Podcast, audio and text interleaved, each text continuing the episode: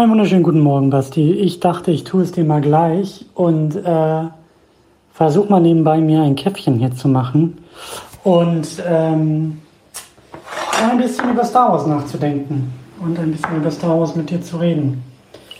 Äh, ich fand es sehr amüsant. Ich habe mich schon gefragt, wie das klappt mit deinem Salat, als ich gesehen habe, wie lang die Nachricht ist.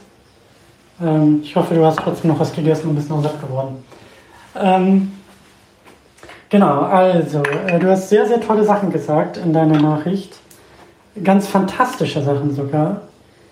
Ähm, für die ich mich einfach erstmal bedanken wollte, weil das jetzt äh, einiges bei mir, sag ich mal, noch, äh, ja, wie soll man sagen, gelöst hat, beziehungsweise in die Gänge gebracht hat. Und vor allen Dingen ein Grund ist, warum ich auch mit den Plinkett Reviews mittlerweile so ein bisschen meine Probleme habe. Also ich aus verschiedensten Gründen habe ich so meine Probleme. Aber auch inhaltlich habe ich das Gefühl, dass die mir jetzt ein bisschen zu sehr Gospel geworden sind.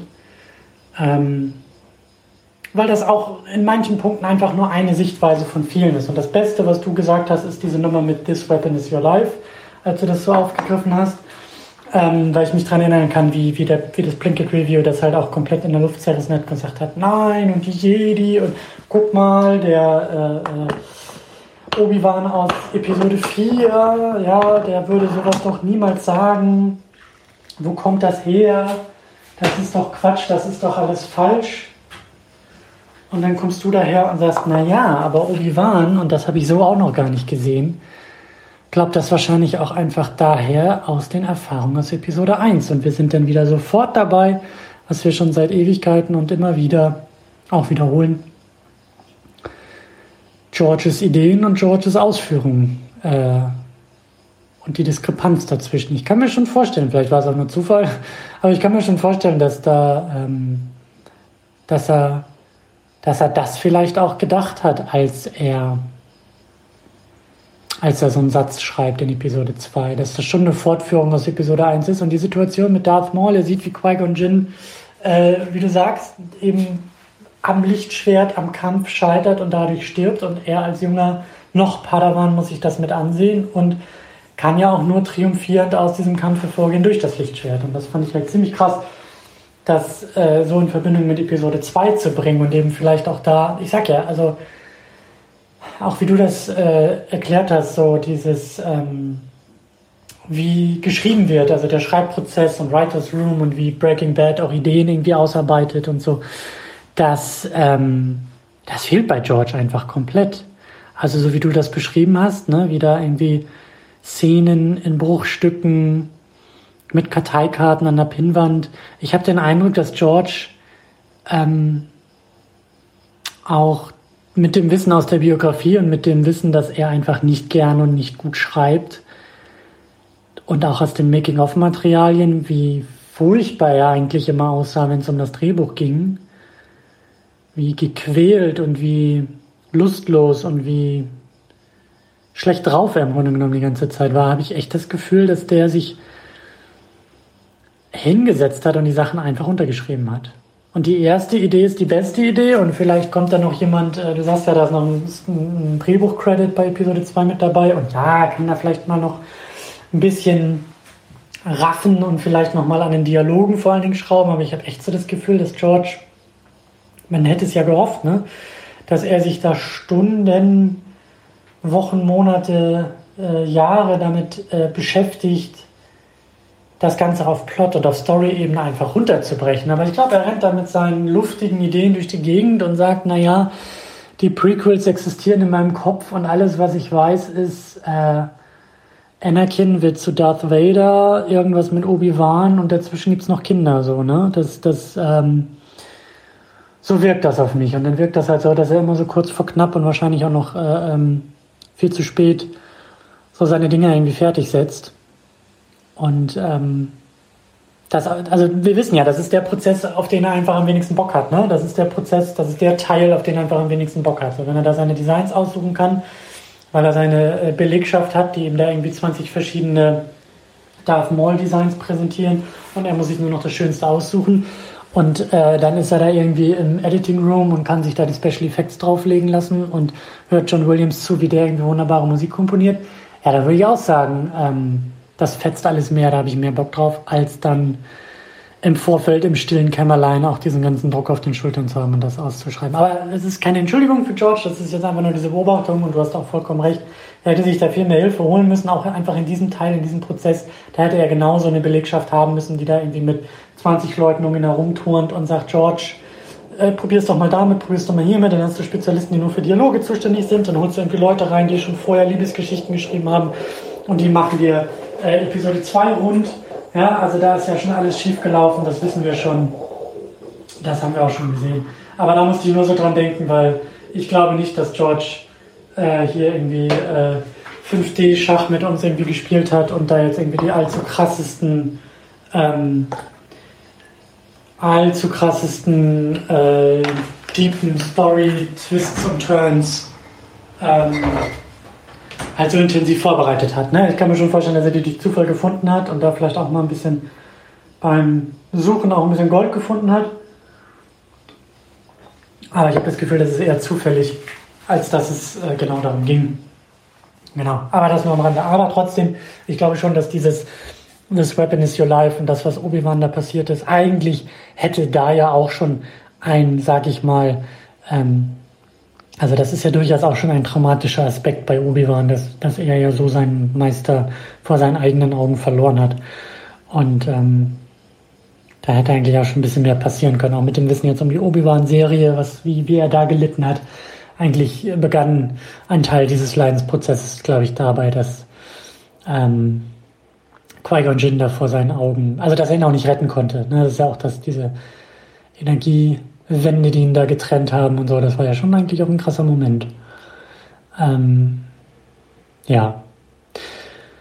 Genau, deine Idee, dass aus dem Jedi-Orden der Skywalker-Orden wird, fand ich super interessant. Als ich das so gehört habe, dachte ich, jupp, du hast den Job. Ähm, vielleicht war das auch der, vielleicht war das auch der Versuch und äh, ich meine, wir werden über die Disney-Filme und besonders über Rise of Skywalker auch nochmal sprechen, aber das ist ja komplett gescheitert.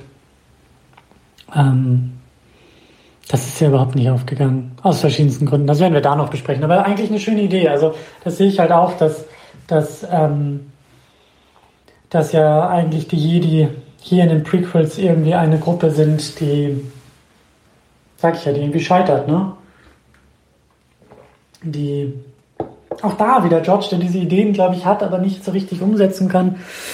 Aber diese Bürokraten, Jedis, die nur noch Bürokraten sind, die nur noch verwalten, ich meine, da hätte er uns auch mal irgendwie einen schöneren Blick vielleicht noch in die Zeit davor werfen können oder so, oder mit Rückblenden oder mit Vorgeschichten, ähm, wo es halt mal wirklich so um diese High Republic Zeit irgendwie ging, wo wir mal wirklich irgendwie, ich weiß nicht, ein paar hundert, äh, hundert Jahre, tausend Jahre irgendwie davor wirklich mal sehen, wie das eigentlich gedacht war und wie dieser Jedi-Orden auch auf der Höhe seiner Zeit war. Ne? Das, das, ähm, das sehen wir hier ja nicht bei den Prequels. Das kann man vielleicht so irgendwie verwechseln und sagen, oh, wir haben jetzt mal Jedi und oh, wir sehen den Council und oh, wir haben jetzt hier auch hier in Episode 2 am Ende dann eine Schlacht mit, mit Dutzenden von Jedis und Lichtschwertern und verschiedenen Designs und wir merken, da gibt es mehr als nur diesen alten grauen Mann mit der Kutte. So, okay, ja, das tun wir. Aber wir sehen einfach nicht, wir sehen einfach nicht, die Hochzeit dieser Jedi. Wir sehen, wie gesagt, den Fall, die Arroganz, die Verwaltung, die Bürokratie. Da ist irgendetwas im Abklingen und äh, beim Scheitern. So, ne? Und ähm, das hätte auch noch mal viel deutlicher rauskommen können. Ich meine, du hast es auch angedeutet, das ist eigentlich schon noch, also für uns jetzt eben auch so mit, mit, mit Kindern, mit eigenen Kindern ist der Blick vielleicht auch noch mal irgendwie ein bisschen anders und krasser, aber das ist ja ein Riesenfehler, diese, diese, diese, diesen Kult, diese, diesen, diesen Jedi-Orden, also diese Kinder da reinzustecken und zu sagen, man trennt sie von ihren Eltern. Ähm, auch da wieder Trauma, ne? Eigentlich ist das alles eine traumatische Erfahrung, dieses Jedi-Tum. Da werden Kinder von ihren Eltern getrennt, ähm, können sich irgendwie an nichts mehr erinnern von der eigenen Familie äh, und sehen dann noch dabei zu, wie ihre einzelnen ihre eigenen und einzelnen und einzigen äh, Bezugspersonen da vor ihnen irgendwie ähm, sterben müssen. Also das ist ja schon eigentlich eine Menge. Und ähm, ja, ich sage es ja immer wieder, also ich, ich sehe da, ich sehe da schon eine Kritik. Ich sehe da auch eine Stärke von George dann wiederum, der eben nicht Fan seiner eigenen Materie ist. Das ist ja in meinen Augen das Riesenproblem, was wir jetzt einfach bei Disney haben, seitdem Disney übernommen hat. Jetzt machen Fans Star Wars. Und die haben ganz andere Bedürfnisse, die haben was ganz anderes vor als ein George Lucas, als einer, dem das sozusagen alles gehört, gehört hat. Der will was ganz anderes. Der will nach vorne, der will was Neues, der will was Eigenes, der will was anderes. Und Fans wollen das wollen das Gleiche. Also das, ja, die Interviews da mit dem Roundtable von, von The Mandalorian, mit was für einer Freude jo, John Favreau gesagt hat, und dann haben wir endlich äh, Luke Skywalker äh, benutzen dürfen, wo ich mir so denke, ja, verstehe ich. In meinen Augen ist das aber ein Riesenfehler. In meinen Augen ist das ein riesen, riesen Fehler und auch ein Unterschied zu Marvel. Da machen auch Fans diese Filme.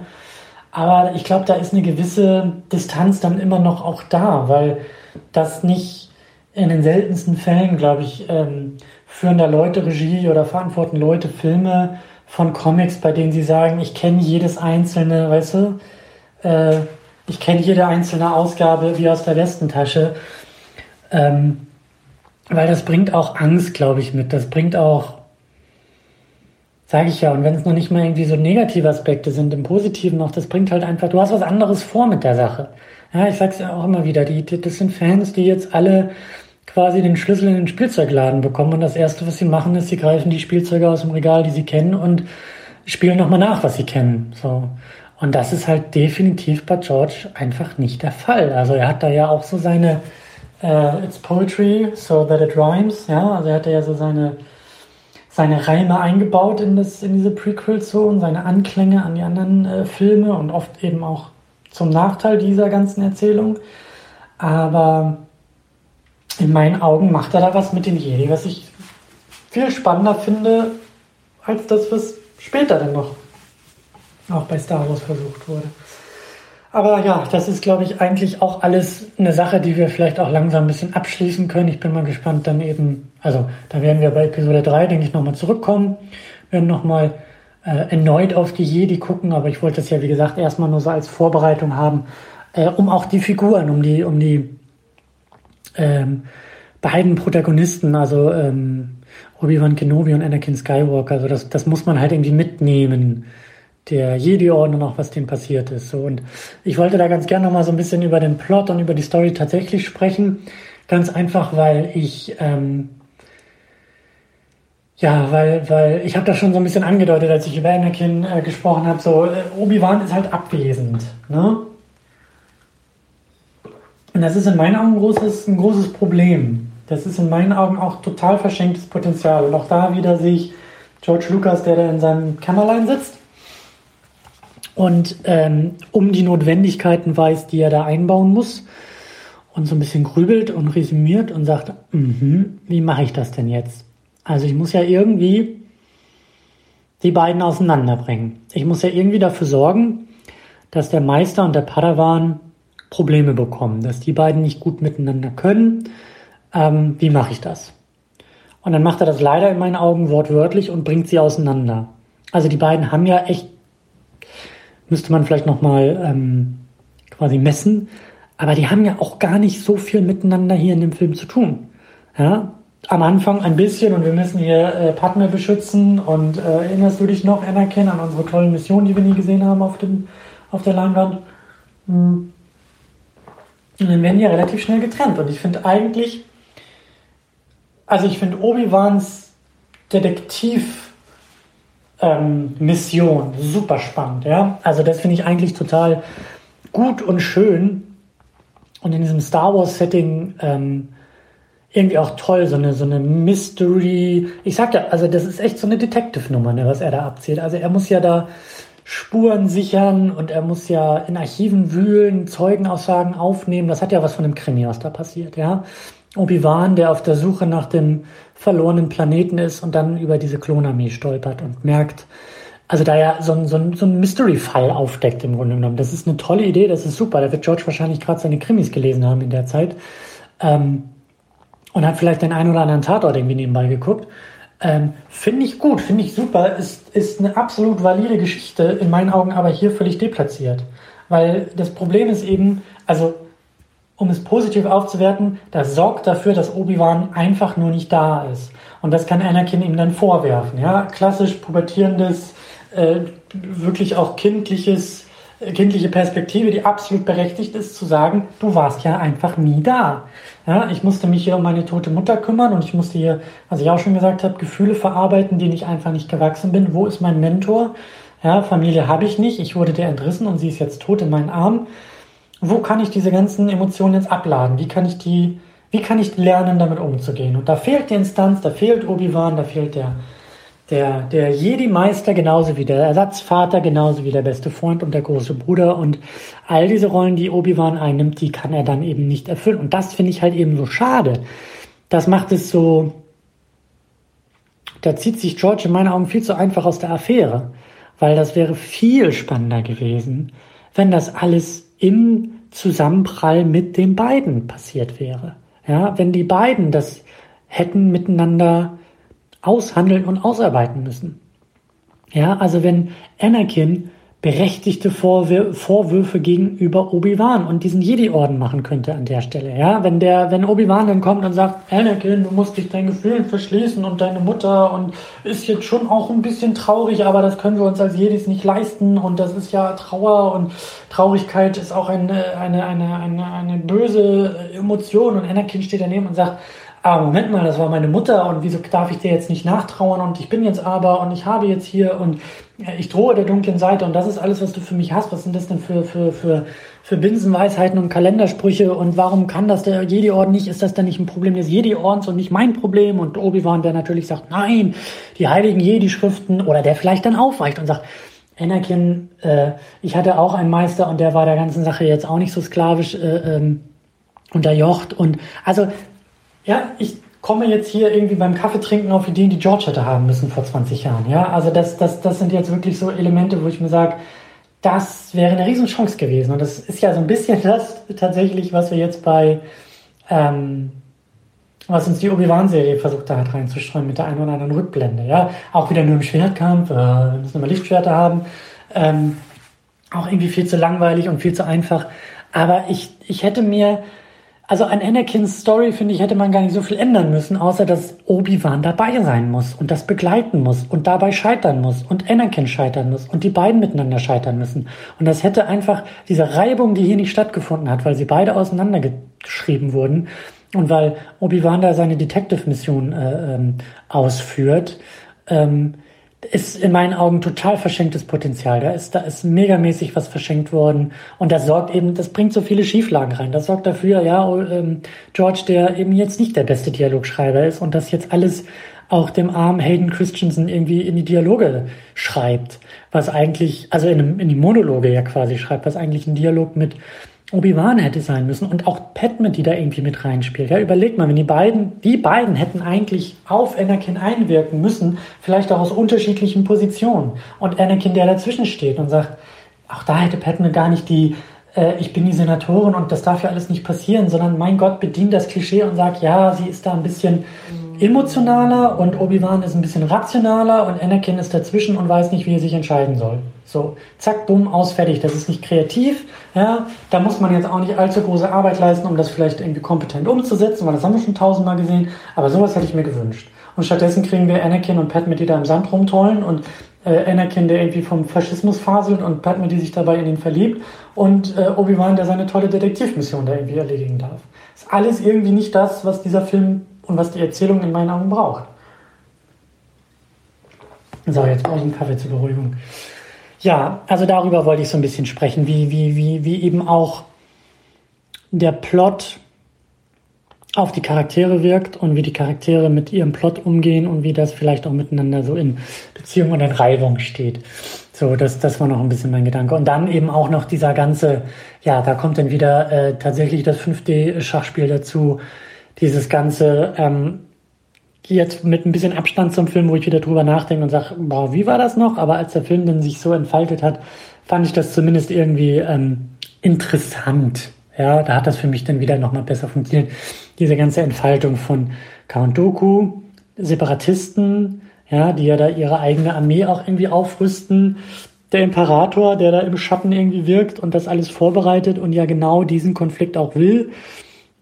Und die Klonarmee weiß und da ja eigentlich ähm, ja mit sehr viel Twists and Turns da ja eigentlich Sachen vorbereitet und die ganze Zeit sagt, so wie die Dinge passieren, habe ich sie mir auch immer ausgedacht.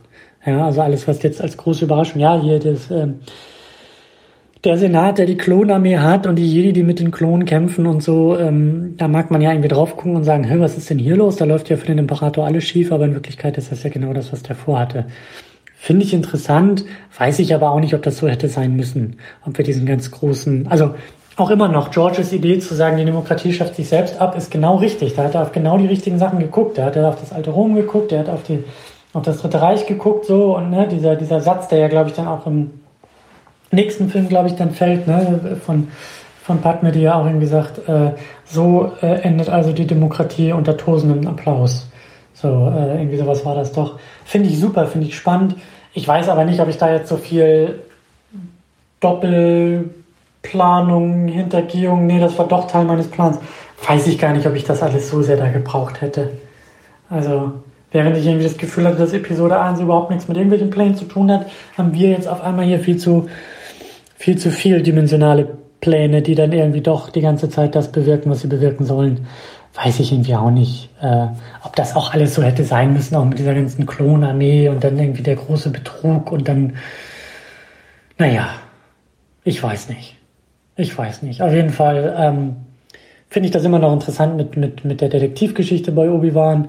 Ähm, ich habe nur das Gefühl, dass sich George hier, ähm, und das wird auch spannend im dritten, in Episode 3, dass er sich zu sehr mit den Plots und Stories beschäftigt und seine Charaktere da ein bisschen verliert. Ähm, weil es ihm dann doch eher um diese Twists und Turns irgendwie geht und die große Planung und der Imperator. Er guckt da, glaube ich, eher schon sehr stark auf das, was noch kommen wird, wo die Reise hingehen wird, wo es andocken muss. Und in meinen Augen verliert er ein bisschen den Weg dahin und er verliert die Charaktere. Und äh, darunter leiden ganz besonders äh, Anakin Skywalkers Ausarbeitung, aber eben auch ähm, viel Potenzial verschenkt bei Obi-Wan, äh, den irgendwie noch ein bisschen anzureichern. So. Ich glaube, hier wird irgendwie im Haus gebohrt. Ich weiß nicht, was hier los ist. Hier sind ganz komische Geräusche aus den Wänden. Aber das reicht, glaube ich, auch erstmal. Ich tauche langsam mal wieder ab. Ich möchte dir auch ein bisschen den Ball zuspielen oder dir ein Angebot machen. Vielleicht sind da auch ganz andere Sachen drin, die du rausgreifst. Aber lass uns doch noch mal versuchen, ein bisschen jetzt zu Anakin und zu Obi-Wan rüberzugehen und diese Frage, also ich gucke ja wieder ein bisschen mehr auf Anakin als auf Obi-Wan, so. Für mich ist Obi-Wan relevant, weil er auf Anakin wirkt.